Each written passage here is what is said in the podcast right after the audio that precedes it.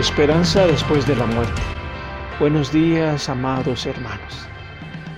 La primera carta de Pablo a los tesalonicenses, capítulo 4, versículos del 13 al 14, dice, Tampoco queremos, hermanos, que ignoren acerca de los que duermen, para que no se entristezcan como los demás que no tienen esperanza.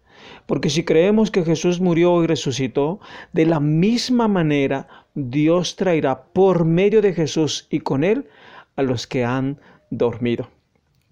Los hermanos de Tesalónica están preocupados sobre lo que pasará con aquellos hermanos que han muerto. La idea que permeaba era que Jesús volvería, pero el tiempo pasaba, los hermanos morían y Jesús no llegaba. Ante tal situación es que el apóstol Pablo va a explicar lo que sucede con todos aquellos que han muerto en Cristo, es decir, los que han muerto y en vida creyeron en Jesús. Aún en el tiempo presente, muchos ignoran lo que pasa con los seres cercanos que han muerto.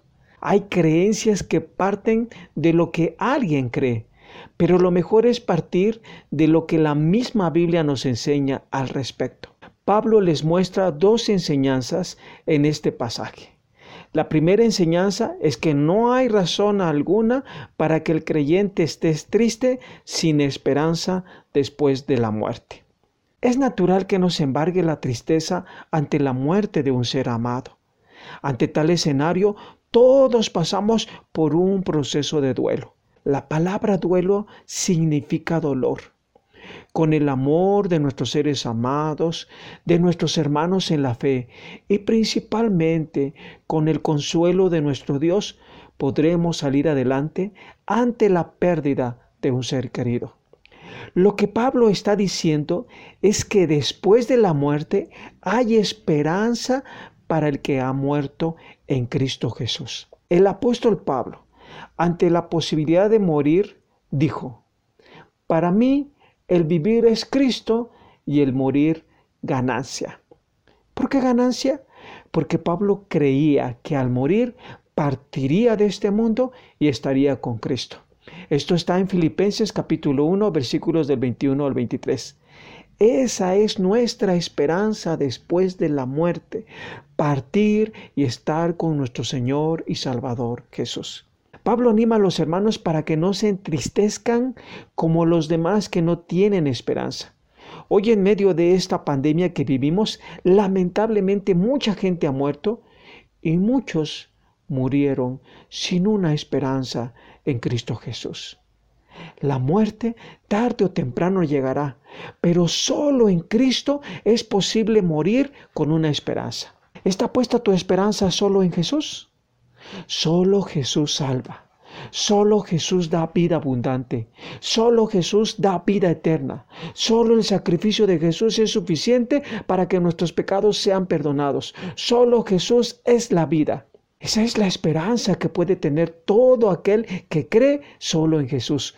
Nosotros, hermanos, hemos creído y nuestra esperanza después de la muerte está en Jesús. Compartamos a la gente que está a nuestro alrededor tan preciosa esperanza. Proclamemos a los cuatro vientos que en Jesús hay vida y hay esperanza. La segunda enseñanza tiene que ver con la muerte y resurrección de nuestro Señor y Salvador Jesús. Si Jesús murió y resucitó, entonces también los que durmieron, es decir, los que murieron en Jesús, Dios los traerá con él. El día de mañana observaremos con detalle cómo se dará tal resurrección. Pero la esperanza que tenemos en Cristo Jesús después de la muerte está precisamente en la resurrección de nuestro Señor. Después de la muerte tenemos la promesa de que resucitaremos corporalmente. Nuestro nuevo cuerpo en la resurrección será incorruptible, es decir, sin pecado alguno. Nuestra esperanza después de la muerte está en la resurrección de nuestro Señor Jesús. Por ahora, vivamos con nuestro Señor el tiempo que tenemos de vida en esta tierra. Vivamos amándolo con todas nuestras fuerzas y corazón. Vivamos compartiendo a otros la esperanza que hay en Jesucristo. Recordemos las palabras de Pablo en la carta a los romanos. Pues si vivimos, para el Señor vivimos, y si morimos, para el Señor morimos. Así pues, sea que vivamos o que muramos, del Señor somos. Amén.